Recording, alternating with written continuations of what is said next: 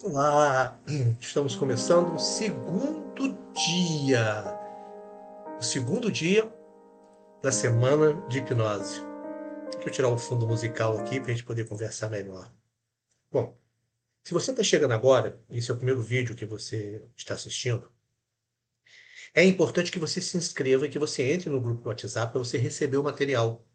Nós vamos enviar o material, os PDFs e os áudios através desse sistema que é o grupo do WhatsApp, que é mais fácil mandar pelo WhatsApp. Então, procure em algum lugar aí, na bio do perfil, na descrição desse vídeo, tem um link para você poder se inscrever. É de graça. É de graça. E você, além de receber o conteúdo, que são os PDFs das apresentações e os áudios de auto-hipnose, você ainda vai, caso queira, mais à frente, fazer um curso profissionalizante, se aprofundar mais, descobrir novas técnicas de hipnose para você utilizar na sua vida. Tem, a hipnose é um universo vastíssimo. Mas é importante que você entre nesse grupo para que você receba esse material e você fique por dentro de tudo que acontece nessa semana. Hoje, segundo dia, eu vou falar sobre os níveis de aprofundamento de hipnose e nós vamos fazer, no final, um teste para ver o seu nível de aprofundamento, para você o quanto você é, é, é suscetível à indução hipnótica. Todo mundo entra em estado alterado de consciência. Algumas pessoas com maior facilidade que outras. E é isso que nós vamos ver hoje, no final desse vídeo. Vamos nós? Níveis. O primeiro nível é o hipnoidal. Quando você fecha o olho, você relaxa, você já começa a perceber que a pálpebra dá um batimento um pouco diferenciado, sabe? Não fica é, é normal.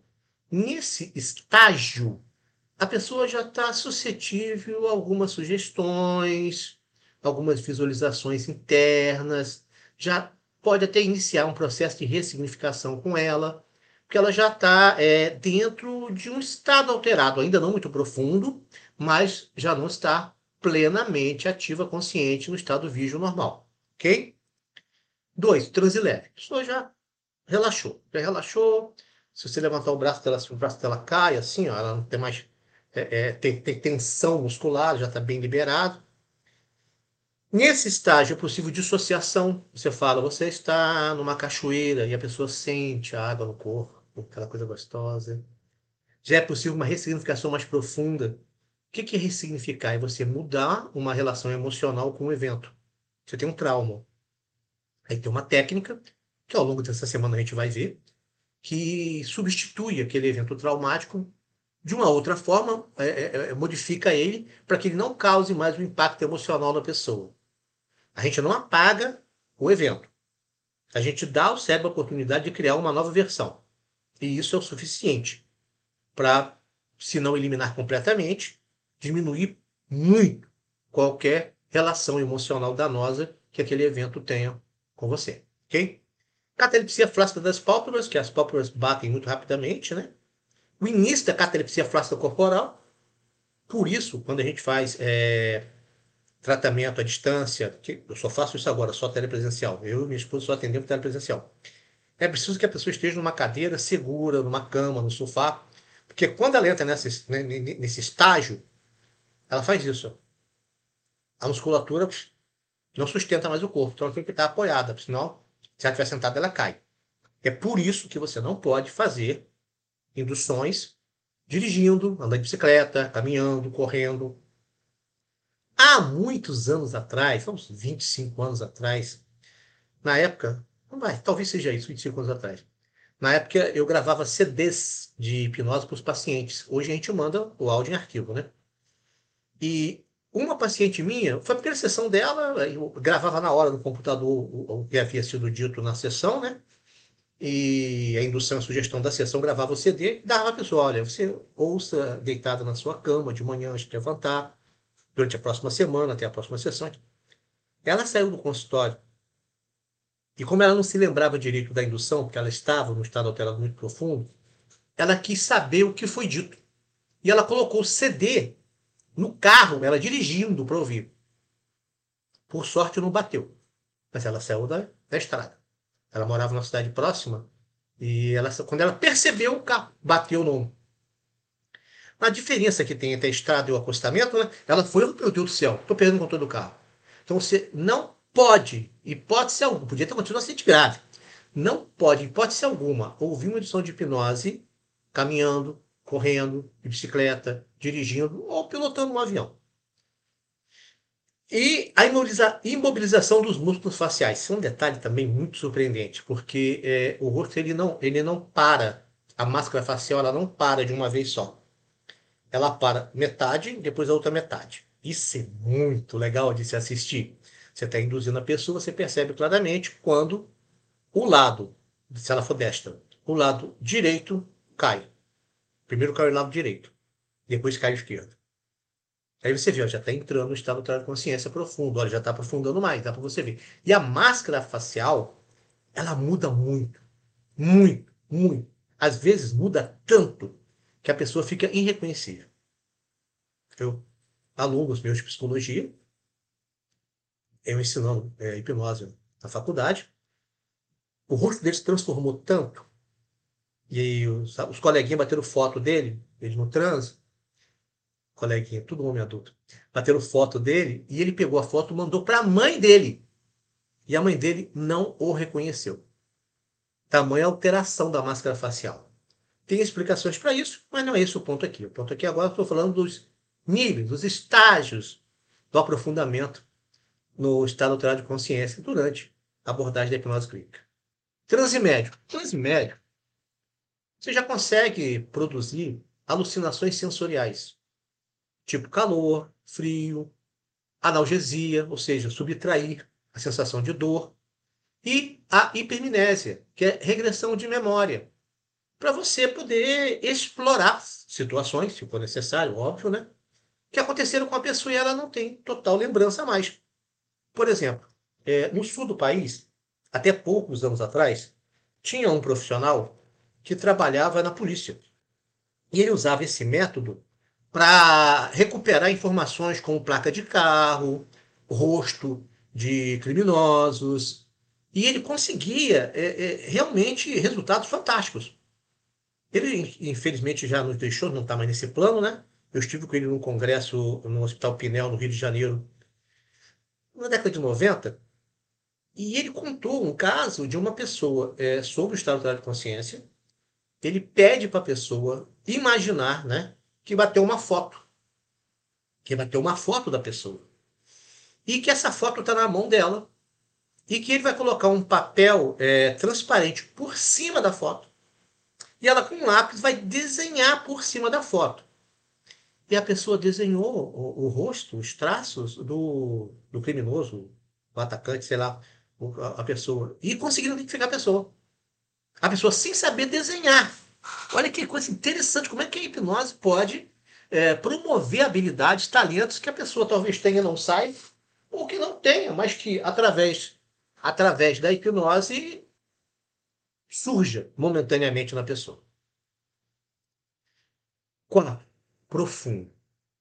Quando você leva, induz uma pessoa a nível profundo, você pode atuar de forma muito assertiva para ajustar, por exemplo, produções endócrinas, para ajustar, por exemplo, a, o equilíbrio emocional. Então é possível alucinações complexas, alucinação positiva ou negativa. É possível anestesia. Anestesia é possível, inclusive alguns hospitais usam anestesia por hipnose. Tem um amigo nosso que é odontólogo que usa. Não está nem no Brasil mais ele, já está tá atuando em Portugal agora a pessoa tem alergia, medo, pânico, fobia de agulha, ele induz a anestesia para poder extrair dente, obturar e tal. Todas as sugestões pós-hipnóticas, que pode inclusive ser a questão da ancoragem, você é, condiciona um estímulo tátil, por exemplo, a um perfil emocional ou memória. A epilepsia rígida corporal, que é muito interessante, você dá o comando, a pessoa fica rígida, os músculos travam. Para que serve isso? Eu acho que é só para congresso mesmo, para todo mundo ver que existe isso, mas realmente uma função prática, útil no ambiente da saúde. Eu ainda, nesses, sei lá quantos anos eu tenho, só fazia conta aí, 61 menos 18. Ainda não achei uma, uma não, não usei isso de forma prática na saúde, só para realmente demonstrar que é possível. E o signo sinal. siga o sinal que é a ancoragem. Você pode ancorar a pessoa com perfume, é, com, com som, você pode ancorar a pessoa com um toquezinho no dedo. Ou seja, estou fazendo a conta aqui, mas quantos anos tem de hipnose? Eu sempre esqueço. 43. 43 anos de hipnose.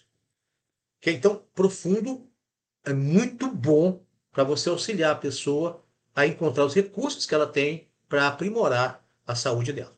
Ok? Para remissão de sintomas. Remissão de sintomas tem que ter um pouco de cuidado. Mais à frente a gente vai falar. Porque você não pode simplesmente resumir sintoma de uma pessoa sem saber a que serve o sintoma. É melhor ressignificar a causa que é o sintoma desaparece. Então a diferença de anestesia para analgesia. analgesia é o adormecimento do corpo, uma baixa sensação à dor, ok? Já anestesia não. Anestesia você não sente mesmo. Você está vendo aí ele passando uma agulha, é, uma agulha grande, hospitalar, né?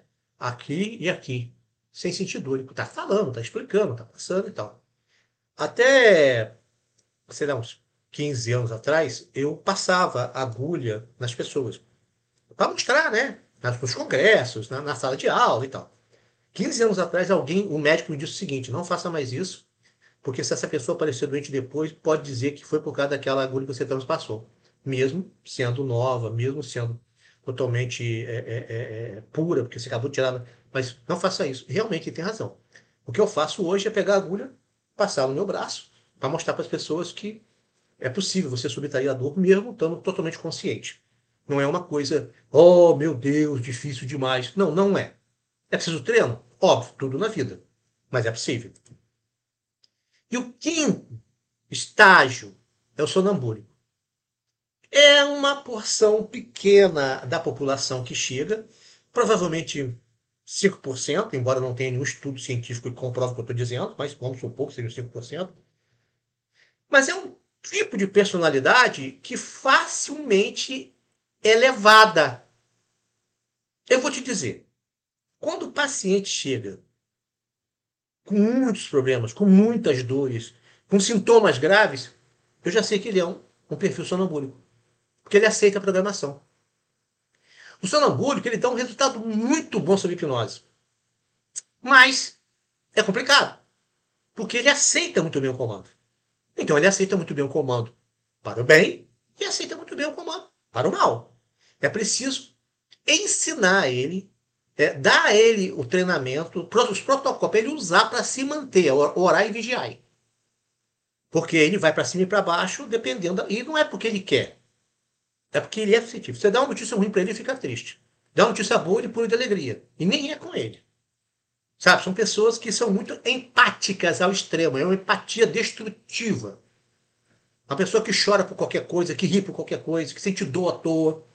Sabe? Ela desenvolve sintomas graves, não porque ela realmente tem aquilo, mas porque ela construiu aquilo e aí sim passa a ter. Então, é preciso um treinamento para esse perfil de pessoa, que é muito suscetível, para que ela se mantenha estável, bem, durante um bom tempo. O que nós vamos fazer agora? Nós vamos fazer teste de sugestionabilidade. Por que, que isso é importante? Olha, eu estou começando a relação com uma pessoa, eu faço o teste para saber qual é o perfil de abordagem, de induções, sugestões que eu vou usar. Para facilitar, né? Porque se for uma pessoa com uma dificuldade, eu vou ter que usar uma abordagem X. Se for uma pessoa com facilidade, eu já pulo etapas. Eu já vou para induções e sugestões mais diretivas, buscando resultados mais pontuais. Então é isso. Não é que, ah, não vai ser hipnotizado. Não, vai. Mas vai mudar a abordagem. Esse teste serve para classificar o indivíduo. Olha, esse daqui é nível X, esse aqui é nível Y, esse aqui é nível Z. Também é para pré-condicionar a pessoa, a pessoa ver que a hipnose funciona, porque quando você faz os testes, ela vê funcionando, ela, caramba, legal isso, eu não sabia. Nossa! E nos dá pistas de como a pessoa vai obter ou não resultados durante o tratamento. Se vai ser mais rápido, se vai ser mais lento. E o teste é muito simples, mas é uma coisa tão bobinha que eu vou fazer com você. Rapidamente você vai ver, caramba, que legal isso, eu não sabia que era possível. Vamos nós? Vou botar um fundo musical para ficar mais alegre no nosso dia. Pronto. Preste atenção. Você não pode estar dirigindo, você não pode estar andando, você não pode estar andando de bicicleta, você tem que estar sentado, deitado, em um local seguro, para a gente poder fazer esse teste, ok? Porque você está do outro lado do vídeo, eu não sei seu nível de sugestionabilidade. E se você entrar no nível profundo, você pode cair da cadeira. Então é melhor você estar deitadinho e com um fone de ouvido, preste atenção. Vamos então? É simples. Primeiro teste é o que eu vou fazer, ó, contando até quatro. Ó.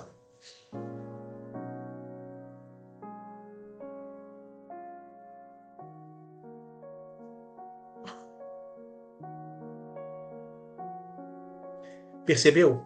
Eu inspirei contando até quatro, travei a respiração contando até quatro e liberei pela boca devagar contando até quatro. Vamos comigo?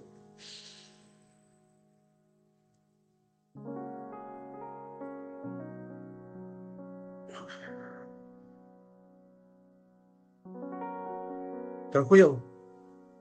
Percebeu que ficou um pouquinho alterado? Percebeu que surgiu uma sonolênciazinha? Muito bom. Não, isso nem depende de você ser uma pessoa sugestionável.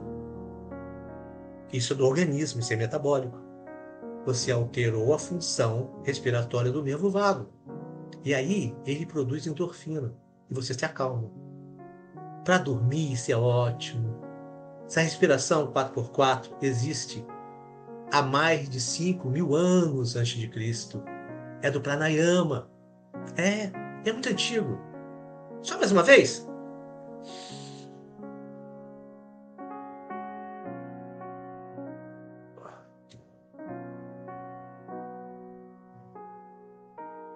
Pronto.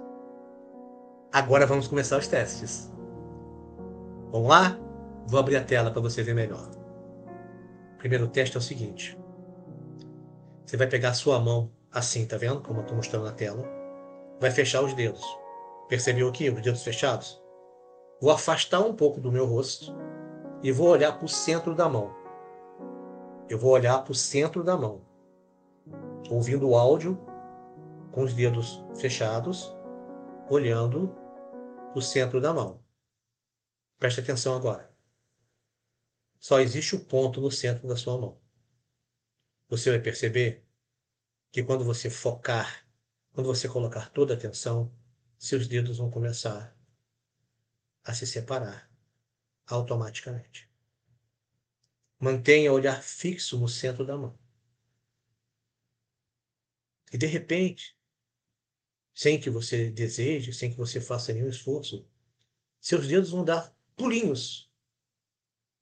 São pequenos sinais elétricos, pulsos elétricos nos músculos que irão afastar seus dedos. Muito bem. Percebeu que os dedos estão se afastando? Ótimo. Se eles não se afastaram, não se preocupe, mas por favor, pisque os olhos, mexa a mão, pare agora. Não faça isso sozinho. Porque se você for uma pessoa altamente sugestionável, você pode travar. Então tem que ter alguém para poder dar o comando de você sair. Mas se os dedos se afastaram, e eles vão se afastar, pode demorar mais algum tempo, mas eles vão se afastar, isso é um bom sinal, um sinal que você tem foco de atenção.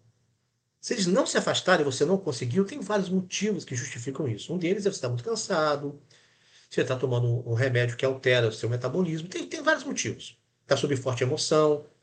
Mas, normalmente, basta você parar a mão, olhar, e quando você coloca o foco de atenção no centro da mão, quando há um apagamento da consciência do resto do entorno, naturalmente os dedos se afastam. Naturalmente. Naturalmente. Isso acontece com todo mundo. Esse é o primeiro teste, para ver se a pessoa tem foco de atenção. O segundo teste é esse aqui. Pede a pessoa para juntar a mão dessa forma, fechar a mão, cuidado com aliança, essas coisas. Fechar a mão dessa forma, pegar os dedos e fazer isso aqui. Ó separar os dois indicadores. Ok? Está vendo os dois indicadores separados? Muito bem. Agora, olhe no espaço entre os dedos indicadores.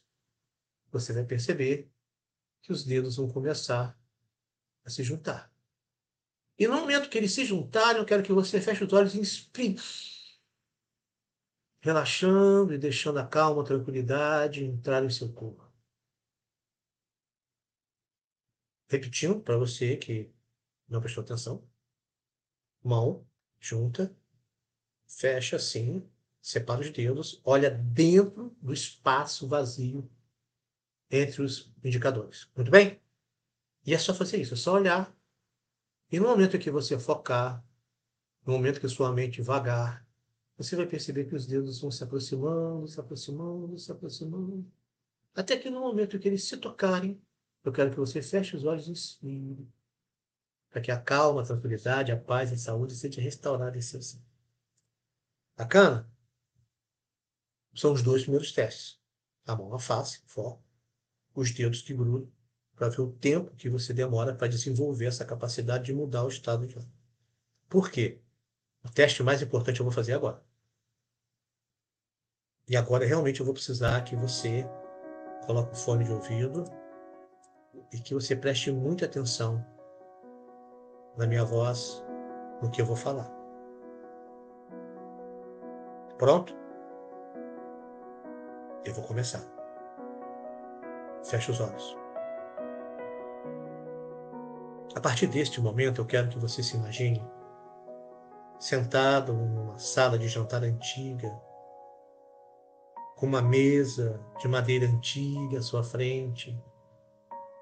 E nessa mesa tem talheres, pratos, bandejas, facas. Todos os talheres. Talvez seja um jantar. Mas é uma casa antiga, é uma sala de jantar antiga. Taco é desgastado, o assoalho está desgastado. As cortinas são de veludo, pesado, roxo. E o teto é alto. É um casarão antigo. E você está sentado ou sentada na mesa de jantar. Se aproxima um garçom. Você ouve os passos. O garçom traz uma bandeja cheia de frutas. E você percebe as frutas coloridas: abacaxi, abacate, manga, madura, linda, bananas, uma maçã e um limão. Um limão verde sintético, um verde brilhante, com gotículas d'água porque ele acabou de sair da geladeira. E é essa fruta que o garçom coloca à sua frente, o limão. E você pega o limão na mão e percebe que ele está geladinho. Você rola entre as duas mãos, percebendo a textura da casca do limão. Você pega a faca e corta o limão ao meio. Mas a faca não está bem afiada. E a lâmina estoura os alvéolos do limão, espalhando o sumo gelado do limão na faca que escorre pela sua mão. E você pega metade do limão e leva à boca e aperta, permitindo que o sumo gelado do limão invada sua boca. E você sente o sabor do limão. Abra os olhos. A pergunta é: Você salivou? 99% das pessoas salivam. As que não salivam é porque detestam o limão. Para começar a conversa. Ou não fizeram o protocolo direitinho. Então, esse salivar é uma demonstração que a palavra certa, a imaginação certa, faz com que nossas glândulas endócrinas produzam química endócrina. Ou seja, com a palavra certa, com a imaginação na direção certa, você pode conduzir outras glândulas a produzirem hormônios, neurotransmissores, para ajustar seu metabolismo. Não é legal isso? Nosso corpo é fantástico. Pois é, espero que você tenha realmente se saído bem nesses testes, porque por hoje é só. Amanhã tem mais. Amanhã tem mais. Caso você é, não tenha ainda se inscrito, faça isso ainda hoje para você receber todo o conteúdo os vídeos para assistir de novo.